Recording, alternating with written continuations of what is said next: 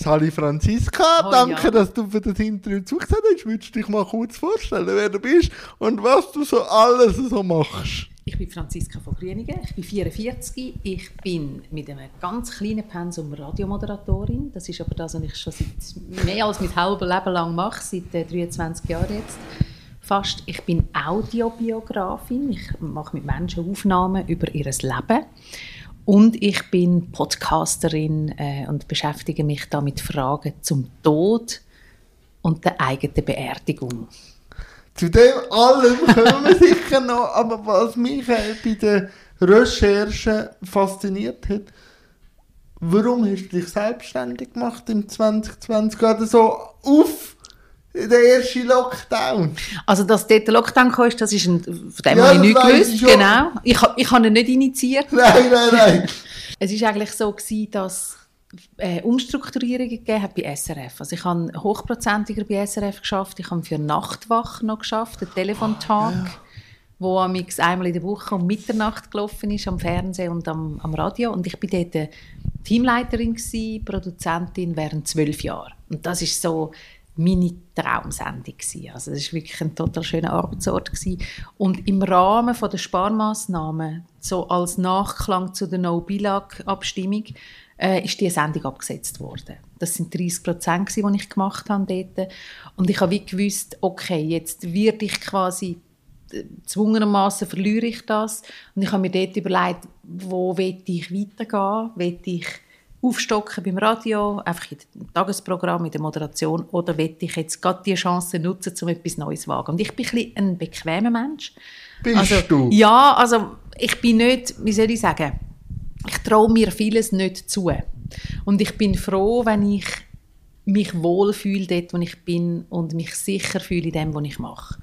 Und darum hätte ich wahrscheinlich noch 75 Jahre lang weiter diese Sendung moderiert, wenn ich nicht gezwungen worden wäre, um etwas anderes zu machen. Und dann habe ich einfach gefunden, das ist jetzt so ein, ist jetzt so ein bisschen ein drittes Füdli, um zu sagen, hey komm, mach, mach etwas anderes, nimm es selber in die Hand. Ja, das schon selber also etwas anderes machen, aber gerade in die Selbstständigkeit ist für jemanden, der sich als bequemer Mensch anschaut, schon ein Risiko, nicht? Ich habe es gar nicht als das ähm, empfunden. Man muss auch noch sagen, ich habe grosszügigerweise, also das hat zu tun, das ist der Sozialplan von SRF, ich habe eine Abfindung bekommen, für das, dass ich meine Stelle verloren habe. Und das hat mir äh, eine kleine Sicherheit gegeben, dass ich Ah. das haben können wagen. Okay. Also dass ich auch gewusst habe, es geht jetzt nicht darum, kann ich meiner Familie noch den Sonntagszopf kaufen oder nicht. Ähm, ja, also ich habe einfach gefunden, hey, wenn nicht Jetzt. jetzt, wenn dann? Und wie war so der erste Ding, gewesen, wo dann so vielleicht dein eigenes Büro hast und so denkst, jetzt, jetzt bin ich der erste Monat für mich selber zu äh, verantwortlich. Wie war das so? Gewesen? Ähm, ich we- also ich arbeite die Ich habe die Ja. im Homeoffice. Das Büro habe ich aber schon immer gehabt. Das war einfach schon immer mein Büro gewesen, wo ich noch so meine Projekte gemacht habe. Das ist nicht so speziell gewesen, aber ich weiß noch, wo ich meine Visitenkärtchen drucken lassen und wo ich, wo dort steht drauf Audiobiografin und wo ich auch so gemerkt habe, wie also die Kraft vom Benennen, Ja. was das Eine ausmacht. Realität schaffen. Ja, wie, wie Worte Realität schaffen, wie ich einfach mich, dass ich mich das auch getraue, dass ich getraue, anzustehen und zu sagen, das bin ich und ich bin jetzt das.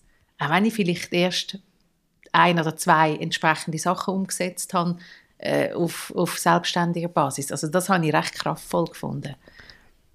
Ich weiß es ja selber, ich mache auch viel von daheim äh, aus. Also mein ganzer Job, also nicht alles, aber so die Hauptbase ist daheim. Und das ist aber auch manchmal für mich ein Krux, weil es eben nie aufhört. Ja. Ist das bei dir auch so? Also, Ja, also bei mir ist ja, ich habe zwei Kinder, die sind sieben und neun, die geben schon Strukturen Ah, vor, oder? Die kommen dann irgendwann so vom, rein und sagen, so Mami. Genau, die kommen von der Schule heim oder die kommen vom Hort heim oder die kommen vom Fußballtraining heim und dann sind dann schon wieder andere Sachen wichtig. Ähm, aber ich kenne mehr einfach so, dass die auch so ein bisschen das zerstreut sein zwischen ganz vielen Sachen. Und dann, Zwischen Kochen und... zwischen Kochen und noch schnell die Wäsche gehen, ob du in der Wäschküche und noch das und dann muss ich noch schnell und dann läutet jemand und dann meldet sich noch eine Nachbarin. Und ich habe es erst selbst diagnostiziert, wahrscheinlich so ein gewisses Aufmerksamkeitsdefizit ähm, und bin einfach sehr schnell abgelenkt. Also ich kann ganz viele Sachen gleichzeitig machen, aber nicht richtig oder nicht abschließen. Ich kenne das. Ja, und das, das ist natürlich, wenn man so frei schafft, die alles selbstständig ist, dann ist das manchmal nicht ganz einfach. Ist denn von Anfang an klar gewesen, wo du in die Selbstständigkeit gegangen bist, dass du eine Audiobiografin wirst? Ähm, ich, also, als ich, auf, als ich bei SRF gewusst habe, ich muss dort die 30% abgeben und ich habe Kapazität für Neues, habe ich mir fest überlegt, was könnte das sein. Und ich, habe, ich bin zu der Berufsberatung, dann bin ich erst später gegangen nochmal. Und ich habe immer so das Gefühl gehabt, hm, irgendwie, es, es ist noch nichts, sorry, es lockt mich noch nicht. Und ich habe genau gewusst, irgendwann merke ich es und ich spüre es und ich weiß es. Und das ist eigentlich unterdessen in meinem Leben sehr häufig so, wenn etwas an mich herantritt, mhm. wo ich weiß, das ist es, dann, dann kribbelt sie mir drin und es glitzert und es glänzt und ich habe eine Vision und die Vision ist so deutlich, dass ich weiß, dort gehe ich und meistens kommt es dann auch genau so, wie ich mir das vorstelle. Also das ist eigentlich noch etwas, was ich auch so gelernt habe, da kann ich mich darauf verlassen. Und wenn es sich nicht so anfühlt, dann ist es einfach nicht das Richtige. Was ich, ähm, was ich manchmal so merke, ist, das Ziel ist ist schon klar mhm. so. Aber ich weiß noch nicht genau, wie ich ankomme. Genau. Die Jahre zwischen dem Punkt jetzt und dem Ziel ist noch nicht definiert. Ja. Also, ja. Das kann ich gut an meinem äh, Wunsch von einer eigenen Fernsehsendung abkupfern, wo mich der, wo mich der Kurt gefragt hat, du willst eine eigene Fernsehsendung. Ich habe immer gewusst, die kommt. Mhm, genau. Aber ich habe nicht gewusst, dauert das jetzt noch ein Jahr, dauert ja. das drei Jahre. Ja. Am Schluss und endlich hat es drei Jahre gedauert. Ja. Und wenn man gesagt hat, ja, wie willst du es erreichen, ich jetzt nicht gewusst, genau. aber das Ziel ist immer klar ja. gewesen. Aber das ist ja auch so etwas, also ich habe mich dann eine Weile lang auch so beschäftigt, so mit Manifestieren von ja. Zielen und von Träumen und von Vorstellungen. Und das habe ich immer extrem spannend gefunden an dem Ansatz, dass du eigentlich dir dich vorstellst an dem Punkt, ja. wo du willst sein und du, und, du, und du stellst dir das so fest vor, dass du es spürst und du verlässt dich dann darauf, dass sich der Weg von allein ergibt, oder das, dass du einfach mit dem ja, Mindset durchs Leben gehst. Mit dieser Schwingung. Mit dieser Schwingung, genau. Ja, und das klappt eigentlich meistens so. Und dann habe ich einen Doc-Film gesehen, also im Internet, ähm, über ein deutsches Projekt, das für schwerkranke Eltern äh, Hörbücher produziert. Ich habe das glaube auch gesehen. Also, ja. Ich glaube kannst mich aber korrigieren, in dem, in dem Doc ist es aber allgemein um den Tod gegangen und das ist ein Teil davon. Genau, das eine war ein, ja, ein Vater, ein der ein Buch, Buch geschrieben hat und das andere ja. war eine Mutter. Gewesen. Haben wir auch geleuchtet. Genau. Wenn du das erzählt ja. hast in meinem Interview, ja. habe ich gehört, genau. zu meiner Mutter, ist der. Ja, und ich habe den Film geschaut und ich habe gewusst, das ist es. Das ist es. Kribbelt. Vollkommen. Also ich bin richtig in ich bin richtig in Aufruhr und Aufregung gewesen und ich konnte nicht mehr ruhig schlafen. Und ich Messen, nicht mehr. nicht mehr. Genau. Ja, also das war dort so gewesen. Und das, das Verblüffende war dort, gewesen, dass der Film wie ein, ein Aha-Effekt war. Ich habe ja, das Radiohandwerk ist ja das, ja. was ich mein Leben lang schon mache. Mein Berufsleben ja. lang.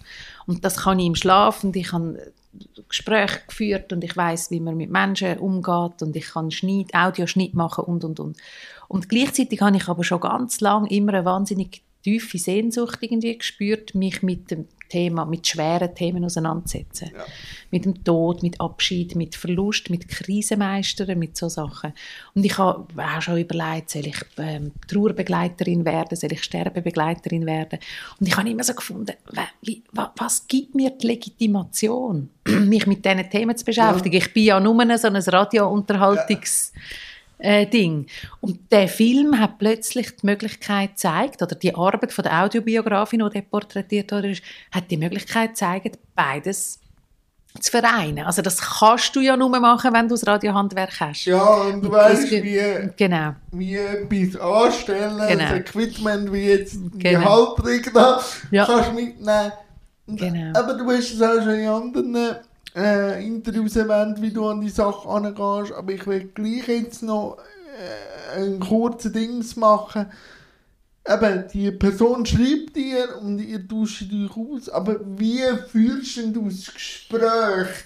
Gibt es denn da wie im, im Vorgespräch eine Zeitepoche, die sie gerne wird ausgeführt haben oder wie gehst du an das Gespräch an? Mhm. Also es ist ganz unterschiedlich. Zuerst ist einmal die Frage, mit wem habe ich es zu tun. Ich Okay. schaffe einerseits mache ich Aufnahmen mit Menschen mit im Leben oder einfach gesu- gesunde alte Menschen, die einfach Lust haben, zum für ihre Familie oder für sich selber etwas festhalten aus dem Leben. Und die anderen sind ähm, Palliativpatienten, die wirklich wissen, sie leben nicht mehr lang, wo, Okay. wo vielleicht schon alt sind oder die auch noch jung sind und kleine Kinder haben und etwas wollen hinterlassen Und je nachdem ist natürlich das Bedürfnis ein anderes und es ist weniger dringend, Ja. dringlicher. Und dann machen wir eigentlich ab, um was geht es dir, ja? Wo, wie viel Also Zeit im E-Mail aus. im ersten Telefongespräch. Okay. Ah, cool. Ähm, um was geht es dir? Was sind vielleicht auch die Wünsche? Also ich habe zum Beispiel auch viele so 80-jährige Väter, die von ihren Kind das geschenkt bekommen. Also Ah, auf den Geburtstag, oder? So, Papi, erzähl aus deinem Leben. Ja. Dann geht es natürlich auch darum, was wünschen sich die Kinder? Was, was würden die gerne hören? Ah, okay. Ja. Und dann kommt es ein bisschen darauf an, wie viel Zeit nimmt man sich. Nimmt man sich einfach zwei Stunden Zeit, dann muss man ganz klar irgendeinen Fokus setzen, zum Beispiel auf Kindheit oder auf Liebeserklärungen an die Familie oder auf Geburten von der Kind oder was auch immer.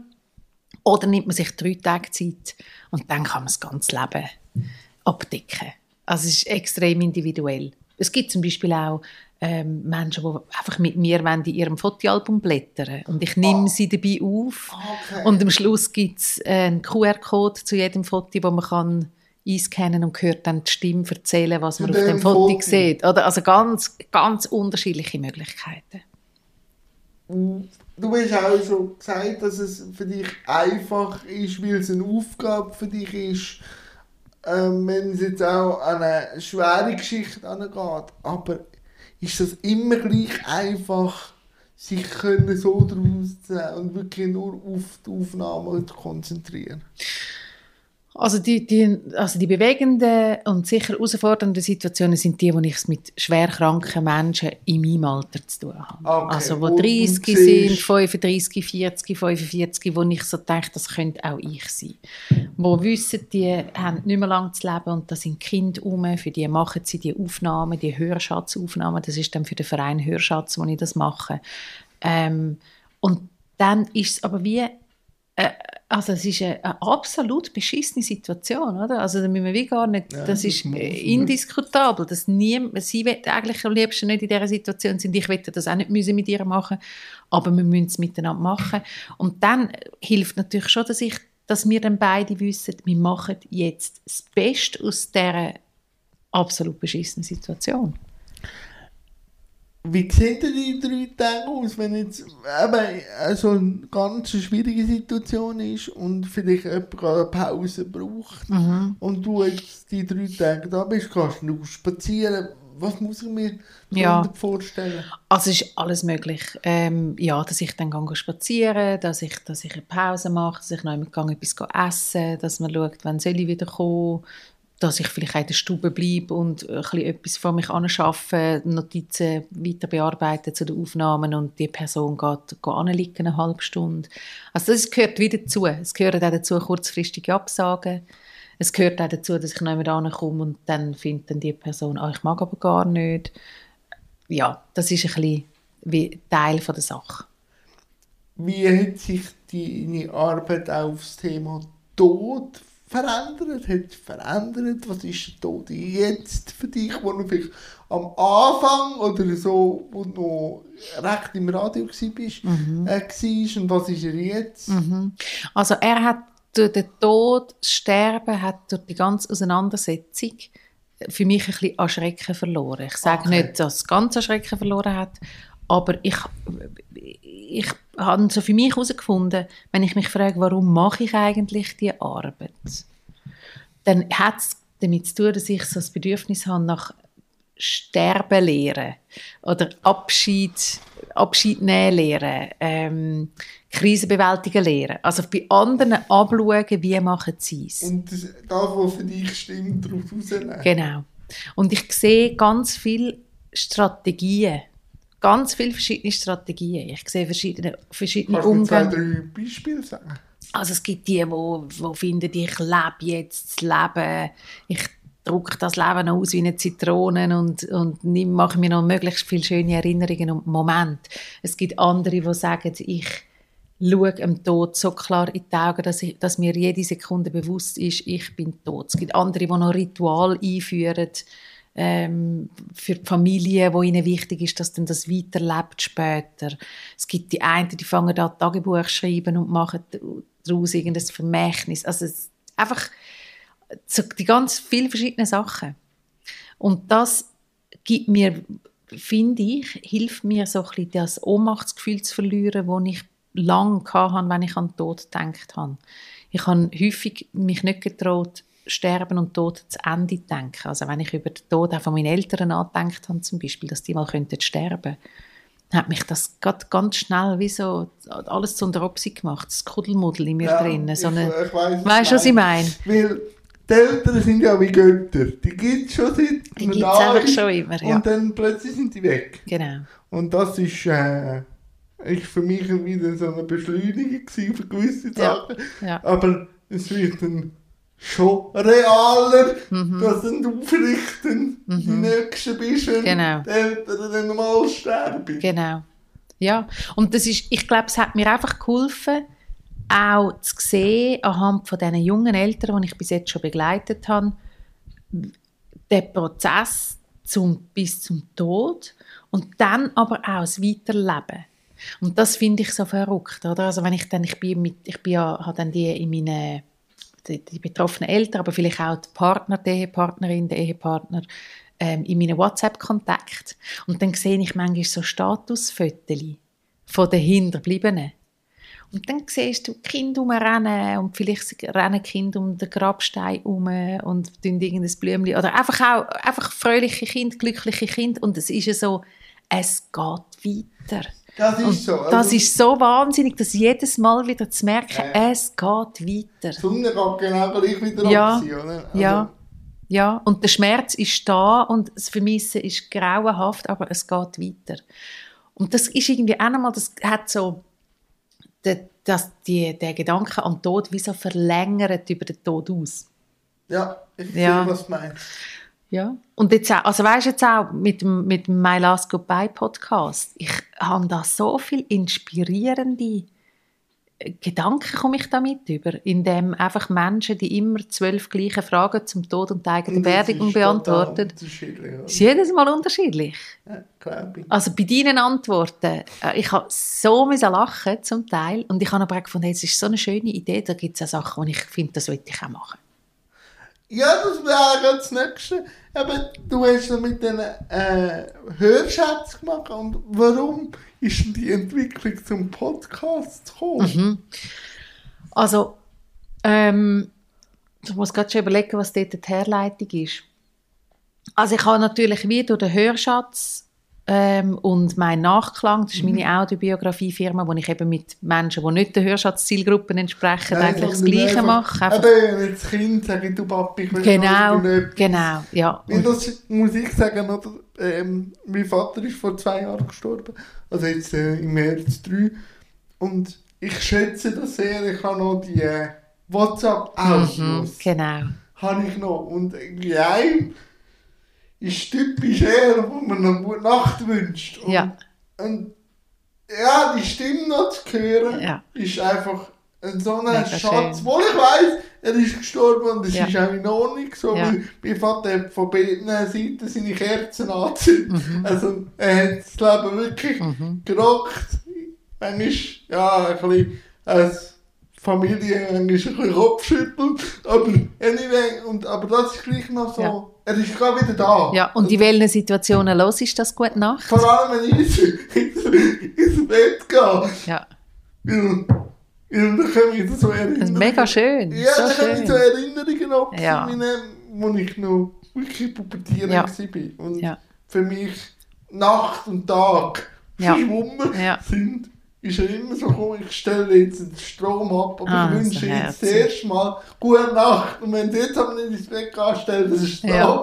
ab. Und das sind so die, die Knöpfe, die dann immer wieder triggert werden. Du das, gute Nacht. Ja, So, ja. darum. Ja, es ist mega schön, so Erinnerungen zu haben, ja. Und eben, du hast ja gefragt, wie denn das, wie Mhm. die Idee zum Podcast kam. Also, ähm, vor, wann ist es gewesen? Im August?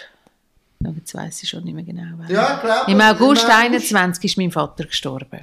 Okay. Und er war 80 gewesen, also er war ein alter Mann. Ja. gewesen. Er hat einen kurzen, schnellen Tod gehabt. Es ist wirklich, ich glaube, besser hätte man sich gar nicht können wünschen Und meine Mutter und ich haben dann die, die Beerdigung, Bestattung, Ja. das Abschiedsfest, ähm, Abschiedsfeier haben wir organisiert. Und auf dem Heimweg von der, von der Bestattung im kleinen Rahmen hat meine Mutter mir beim Spazieren, beim Wegspazieren von dem Friedhof hat sie mir gesagt, du, schau, ich habe mir überlegt, ähm, was ich will.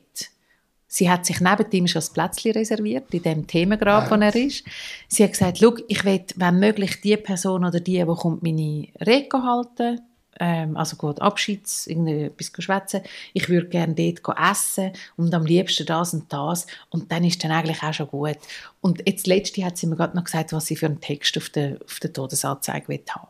Und ich habe gemerkt, das hat so gut da. Es hat Ja. so gut da, zum drüber reden. Also zum überhaupt einfach so können, ja, nicht so sagen, ja, aber nein, du musst dich jetzt noch nicht, drü- musst dich jetzt noch nicht darüber nachdenken, dass du stirbst, sondern ja, wir sterben alle und wir können uns jederzeit Gedanken dazu machen. Es hat mega gut da, zum drüber reden. Und es tut einfach auch so gut, zum wissen, was sie will. Ja. Es klärt so viele Fragen. Bei meinem Vater, er hat eigentlich sich nie so viele Karten schauen lassen. Und wir haben so ein bisschen nach Gutdünken und wir haben etwas Schönes gemacht, glaube ich. Aber ähm, wenn wir gewusst hätten, oh, er hätte jetzt das, fände er mega cool. Oder das wäre jetzt noch sein Wunsch oder so, das wäre auch noch schön gewesen. Und darum bin ich so, darum habe ich das wie schon mitgenommen, so dass, hey, denkt über, macht euch Gedanken über die eigene Beerdigung. Es entlastet Ja. alle Beteiligten. Vor allem, wenn du eben noch mit, mit mehreren Personen Genau. in der Familie zu tun hast und jeder geht mit Verlust anders um. Ja. Und dann hilft es, wenn irgendwo Wenn du kannst etwas, festheben. äh, kannst festhalten Genau. und sagen, das hat eine Welle und so. Und eben, jetzt machst du das. Wie kommt es denn auch an? Eben, der Hörschatz hört man schon, dass er recht gut ankommt, aber jetzt der Podcast, was um Beerdigungen geht. Ja, ja ich finde es schön, was ich für Reaktionen habe. Also einerseits, es ist ja ein Mitmach-Podcast, also ein Mitmach-Fragebogen-Podcast und das, ist, das entspricht eben total mir. Also da muss ich mit niemandem einen Termin abmachen, ich muss meine Agenda nicht belasten, ich muss Sondern nichts koordinieren, sondern es kommt einfach zu mir. Weil, wer will mitmachen kann eine Sprachnachricht Cool. aufnehmen. Also ich kann die zwölf Fragen via WhatsApp-Message beantworten und mir schicken und ich schneide dann das zusammen. Ähm, und ich merke, das finde ich unlässig, weil dann kann ich einfach vom Kompi aus, ich bin so ein bisschen Schreibtischtäterin, vom Kompi aus kann ich Anfragen rausschicken oder auch äh, irgendeinen Aufruf machen, dann könnt einfach rein, wer will mitmachen.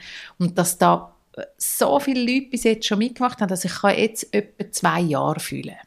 Cool. Es gibt pro Woche eine Folge. Also ich habe jetzt sicher etwa 100, ähm, 100 Rückmeldungen bekommen und ich hoffe, es werden noch viel mehr. Ja, ich schicke es einfach ein bisschen umeinander. Ja, super. So manchmal ohne Einleitung. Ja, einfach so, zack, da. nimm das, nimm kommt das. manchmal die Frage, was soll ich damit? Ja. Okay, Schicken. Ja, Ja. genau. Das nimmt mich Wunder. Ja. Was, was, Genau. Das merke ich eben, was es auch bringt, wenn jetzt du deine Arbeit so rausbringst. Man redet über eine Sache, die sehr tabuisiert Ja. ist. Ja, Und plötzlich, wenn alle oder viel darüber reden, verliert es auch das Tabuisierende, genau, oder? genau.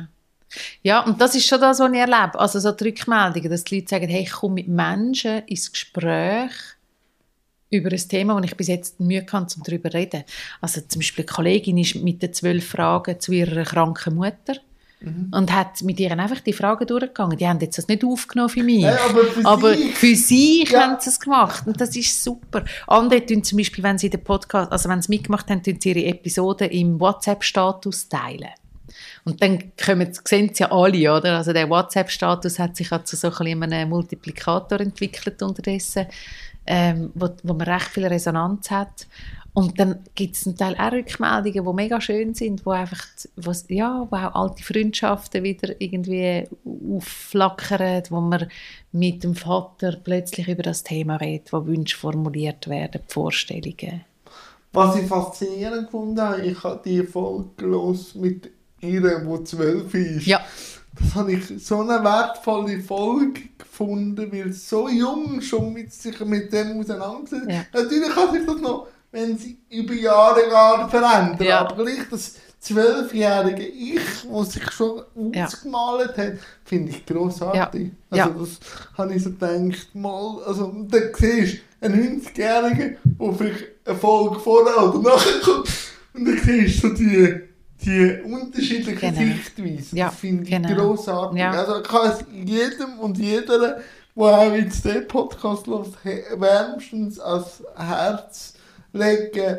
Ähm, dort mit, ich tue es auch verlinken. Also, ähm, Deine Folge vor allem müssen wir auch verlinken. ja, die wird dann auch verlinkt. Soll ich noch sagen, was meine Lieblingsstelle Ja, ist aus deiner Folge? Ja, also, was ich, was, ich, was ich total schön finde und inspirierend, eine Frage ist ja, ähm, wenn, du, wenn, du würdest, wenn du wüsstest, dass du heute Abend würdest sterben was machst und du würdest alle Leute an einen grossen Tisch holen. Einfach- Der Tisch wäre wahrscheinlich grösser als deine Wohnung da, als deine Stube, dass du die alle an den Tisch bringst. Aber das habe ich gefunden, das ist schön. Einfach so alle miteinander und lachen und schwätzen Ja, und weißt, reden. ich rede ja schon.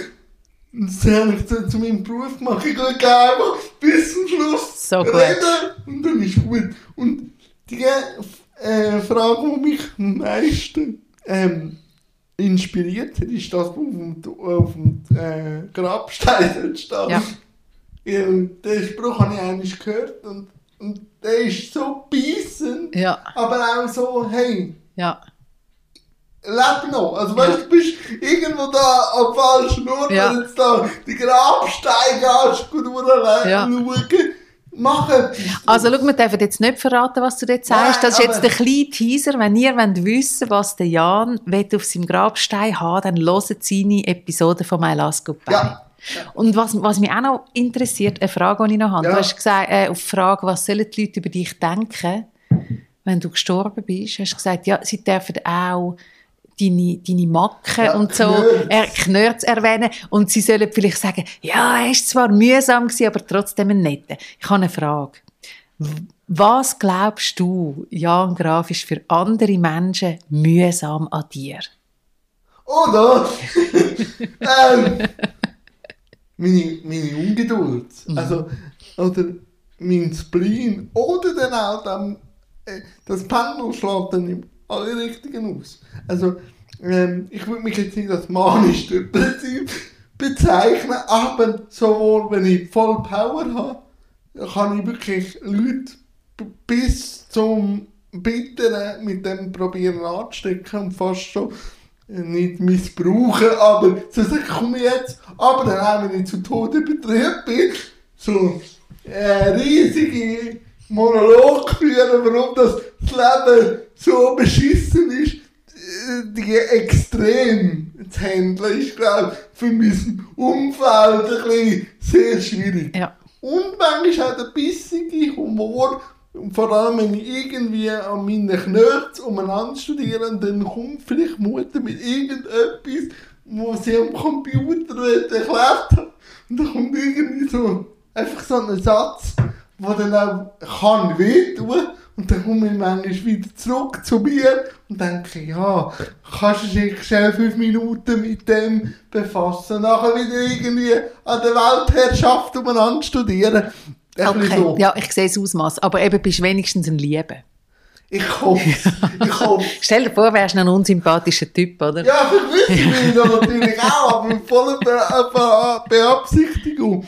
Ähm, was mich noch würde interessieren, du schaust ja jetzt den Tod und auch alles, was daran umhängt, so palliativ, denk ein bisschen äh, genauer an. Wie hat sich das Feld für dich entwickelt und was für Schlüsse ziehst du auch daraus, wenn man so Hospiz und äh, palliative Medizin anschaut?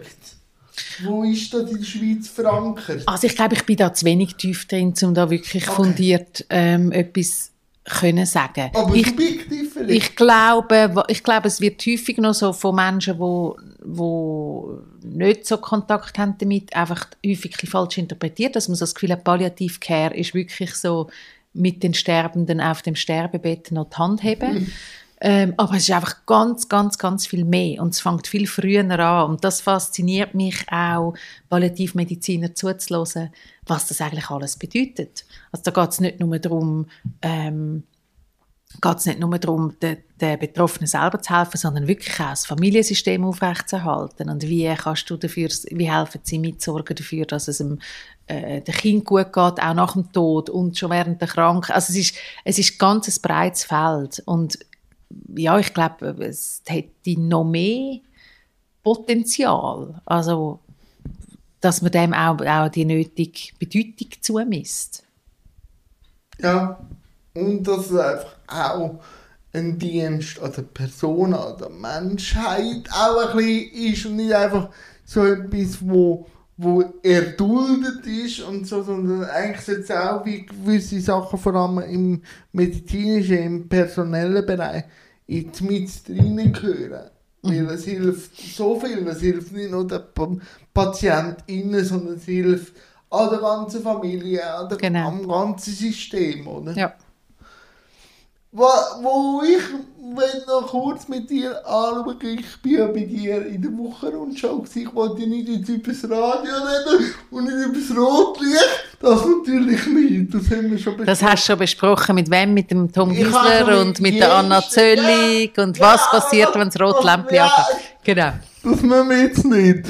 Wahrscheinlich würdest du mir die gleiche Antwort geben, aber was mich fasziniert hat, ist, wie cool du geblieben bist, wenn so gewisse E-Mails äh, ins Studio gekommen ist, mhm. ähm, wo du darauf aufmerksam gemacht worden bist, dass du etwas falsch betont hast oder so und dann denk, von wo kommt die Coolness? Weil, ja, es ist eine Live-Show mhm. und natürlich passiert da manchmal äh, äh, nicht etwas Planbares und dann kommt dann so ein Kommentar, wo ich mich dann oft frage, wo kommt die Energie her? Mhm. Nur ein E-Mail schreiben über eine falsche Betonung. Ja. Was macht das mit dir? Oder macht das noch etwas mit dir? Also, ähm, wie soll ich jetzt das sagen?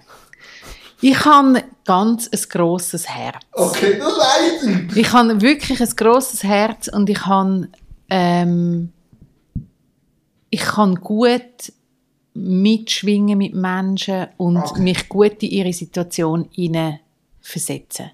Beziehungsweise ich probiere eigentlich immer das Gegenüber zu verstehen. Woher das kommt und was passiert und warum das es so reagiert, wie es reagiert. Und das habe ich lernen, es war ein Prozess, dass wenn so Mails ins Studio kommen, dass meistens mit mir ganz wenig zu tun hat und viel mehr mit dieser Person. Und natürlich habe ich irgendwie vielleicht gerade irgendetwas falsch gesagt. Ich weiß jetzt nicht mehr, was es dort konkret war, du bei mir Eine Automarke. Ach, die Automarke, genau. genau, eine Automarke falsch ausgesprochen. Ja, hey, ich habe kein Auto. Ich kann nicht einmal Auto fahren. Ich kann nicht einmal einen Fahrausweis. Auto ist jetzt wirklich ein Thema, da, ja, das ist sehr gut möglich, sehr gut möglich, dass ich eine Automarke falsch ausspreche. Manchmal bin ich nicht sicher, ob ich sie jetzt wirklich falsch ausgesprochen oder nicht, aber hey, Fall, ja. also kann doch mal passieren. Ja. Ähm, dass dann aber jemand schreibt ins Studio und sich die Mühe macht ja. und das also das ist ja dann eben, wie du sagst, was ist das für eine Energie? Und meistens geht es ja bei diesen Menschen darum, die wollen wahrgenommen werden, die wollen gesehen werden, vielleicht haben sie gerade einen extrem blöden Tag gehabt. Es gibt so in der Kindererziehung das Bild vom verbrochenen Gutzli.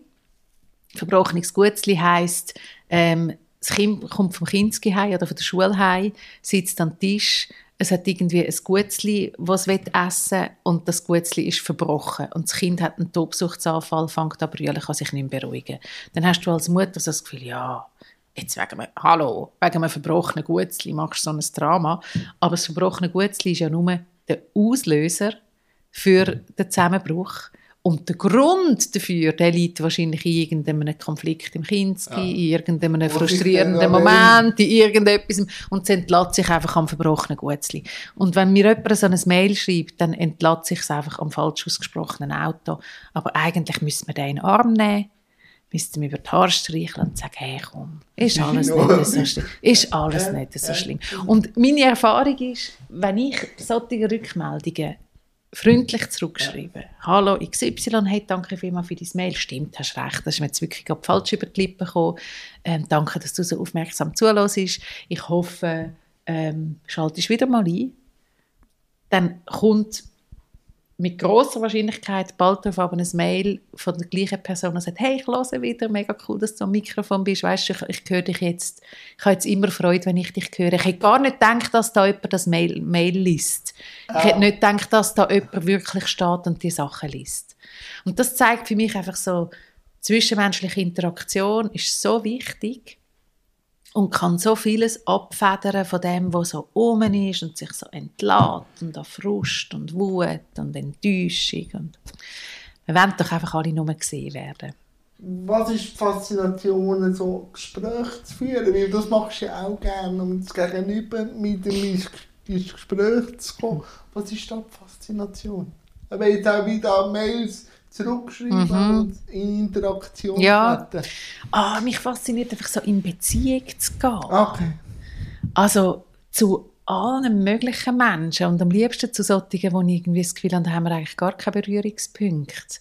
Ja. Mich, mich hat das schon immer fasziniert. Ich bin, schon im, ich bin so die, gewesen, die als Teenager können auf den Nachtbus warten, nach dem Eis am Bellevue Zürich und dann ist irgendein ein Junkie oder ein Alki oder irgendwie so jemand nebendran auf dem Bänkchen gesessen und dann sind wir ins Gespräch miteinander und der hat mir sein Leben erzählt. Ja. Ich tue einfach gern, ich tauche gern in Leben ein und tu gern vielleicht so Bilder, die ich vielleicht habe, mhm. äh, über den Haufen rühren, relativieren lassen, äh, mich überraschen lassen und so die Verbindung, also ich einfach gerne, wenn, wenn etwas entsteht zwischen mir und meinem Gegenüber.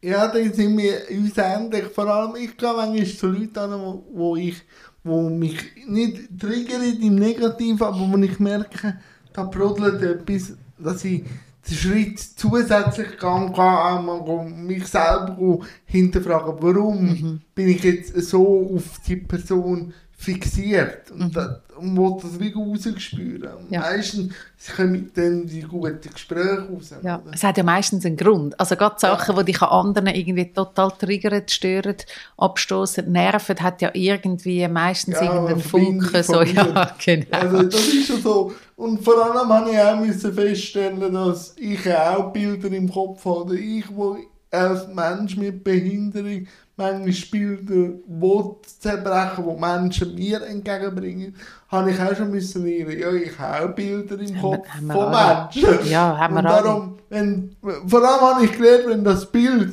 so zum Megafon greift, dann ist es eben spannend, einmal einen Schritt mehr zu gehen, wie das Bild mein Leben diktieren lässt. Wie meinst du das, wenn das Bild zum Megafon greift? Also wenn, wenn, ich, wenn jetzt jemand an mir vorbeilauft, wo, ich, wo irgendetwas ich dumm finde oder so, dann habe ich auch ein Bild im Kopf mhm. und dann wo mir das Bild im Kopf wie etwas aufdiktieren. Und das sage ich Megafon. Ja. Und dann gehe ich extra und gehe aber nicht schauen, dass das Megafon zur Wahrheit mhm. wird, sondern ich probiere das Megafon zu umpolen, ja. dass es wie eine andere Bedeutung ja. Bekommt. Oder eben gehst du überprüfen ja. eigentlich, oder? Auf Tatsachen, ja, ja genau, ja, ja da sind, wir, sind wir gleich. Ja, du, wir können eigentlich mit ihm Set tun und du, ich weiss, dass du einige von meinen Podcasts hörst, dass jetzt der Zeitpunkt kam, wo du noch mir könntest zwei, drei ja. Fragen stellen, Franziska. Sehr gerne. Also, schau, ich habe hab etwas mitgebracht. Ui. Also, ich habe etwas mitgebracht. Ich habe mein Frageset mitgebracht. Ja. Da gehe ich mein Nachklang-Frageset. Das sind 50 Fragen zum ja. Leben. Ich weiß schon, welche zwei dass ich dir stellen will, aber Gut. ich habe gedacht, vielleicht könntest du einfach einmal aus denen raus, aus denen raus eine ziehen. Da tue ich mich mit Menschen, die einfach so Lust haben, zum situativ in ihr Leben eintauchen. Die können dann irgendein Kärtchen ziehen.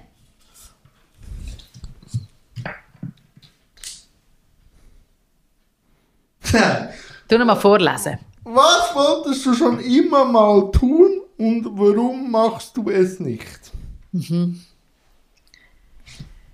Ja, ich will unbedingt mein Englisch verbessern, weil ich schon Anfragen bekomme, Moderationen oder Interviews auf Englisch zu führen. Und das äh, weiß ich, das Ziel ist klar, irgendwann weiß ich, dass ich Englisch in mein Repertoire reinnehme, aber ich habe momentan wie noch nicht den Zugang davor. Und das will ich unbedingt machen, aber habe schon gemerkt, wenn ich etwas unbedingt will, komme ich einen Überbiss über Ja. dass wenn ich loslasse und einfach vertraue, dass es dann kommt. Also dann bin ich schon dran und halt immer noch mehr reisen, wo ich mehr in mein Leben will rein tun Natürlich kann ich immer wieder sagen, Reisen ist natürlich als Mensch mit Behinderung einfach jetzt nicht so, dass ich kann sagen, ich mache äh, bei einer Jugendunterkunft oder so. Aber das will ich noch ein mehr machen. Und was wollte ich noch? Oder von was sträube ich mich noch? Ähm, nein, das sind wirklich die zwei Sachen, die ich aber irgendwie aktiver will angehen Aber manchmal auch gemerkt es kommt, wenn es sein muss. Also, Eben, das Ziel ist ja wieder das, was wir vorher schon Genau. besprochen haben. Du kannst dir eigentlich das Ziel vorstellen, wie du mit fließendem Englisch auf einer Bühne stehst und etwas Cooles moderierst und wie du dort kommst. ja, das ist noch nicht Ja. klar. Ob ich vielleicht einmal eine Freundin habe, wo ich mich muss mit Englisch auseinandersetzen Ja. Wenn ich das Bild mir visualisieren muss, ich schmunzeln. Wenn ich muss schmunzeln, wird es meistens dann noch real irgendein. Und ich habe immer noch einen stillen Traum, irgendwann ein Irish Pub zu haben. Ja, siehst du jetzt. Ähm, ich weiß aber auch noch nicht, wie ich an die Lokalität Wie vielleicht steht das in Verbindung mit dieser Freundin, Ja, du dann musst Englisch reden. Alles Wer ja, weiß. Es wird so in die Richtung. Ja, ja. Eine Frage habe ich noch. ja. Vor was hast du heute keine Angst mehr? Wo dir vielleicht in gewissen Phasen von deinem Leben Angst gemacht hat? Ich muss schauen, ich es richtig verbalisiere. Und ich probiere mal den Weg zu machen. Ich habe immer Angst gehabt vor ähm, nicht wissen. Also, äh, ich habe mich immer selber hinter mir versteckt und meiner Behinderung. Also so, wenn du mich vor fünf Jahren noch gefragt hättest, jeden Tag ins SRF-Studio zu gehen und einfach eine Sendung abreißen, ähm, hätte ich Angst gehabt, dass es rein körperlich nicht geht. Und ich habe einfach festgestellt, wenn ich zu meinem Körper schaue, wenn ich auch zu dem Sorge habe, wenn ich mir auch wirklich intensiv Zeit nehme für meinen Körper, dass es eigentlich, der Körper macht immer mit. Dass es mir eigentlich die Vorstellung über meinen Körper ist. Also ich muss ihm schon Sorge geben, ich muss auch irgendwo in dieser ganzen Geschichte einen Raum geben für Behinderung, aber es ist nie mehr so matchentscheidend, Sachen nicht zu machen, wegen der Begründung, wegen der Behinderung, sondern ich muss mir, wenn ich etwas nicht will, und das merke ich auch ziemlich schnell raus, wenn so nach Kaugummi sich zieht oder irgendetwas nicht so fruchtbar ist, dann muss ich eher sagen, ich will das nicht. Und früher habe ich immer gesagt, ja, wegen der Behinderung und so. Nein, dann muss ich es einfach nicht. Und ich darf meine Behinderung mitnehmen die darf auch ihren Raum haben, aber es ist nie begründet, etwas nicht zu machen.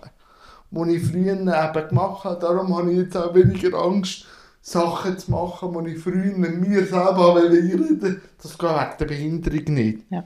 Kommen wir da irgendwie draus? Absolut. Und ich freue mich schon darauf, wenn wir uns in deinem Irish Pub wieder begegnen. Ja. Und du die herzigen roten Kindli, rothaarigen Kindli Ja. neben dir Ja, hast von deiner irischen Frau. Ich sehe das Genau. auch. Ich sehe das auch. Hey, Franziska, es war eine wahre Freude gewesen und danke vielmals. Und ich glaube, wir reden nicht das letzte Mal miteinander. In irgendwelcher Form. Danke vielmals. Danke dir vielmals für die Einladung, Jan.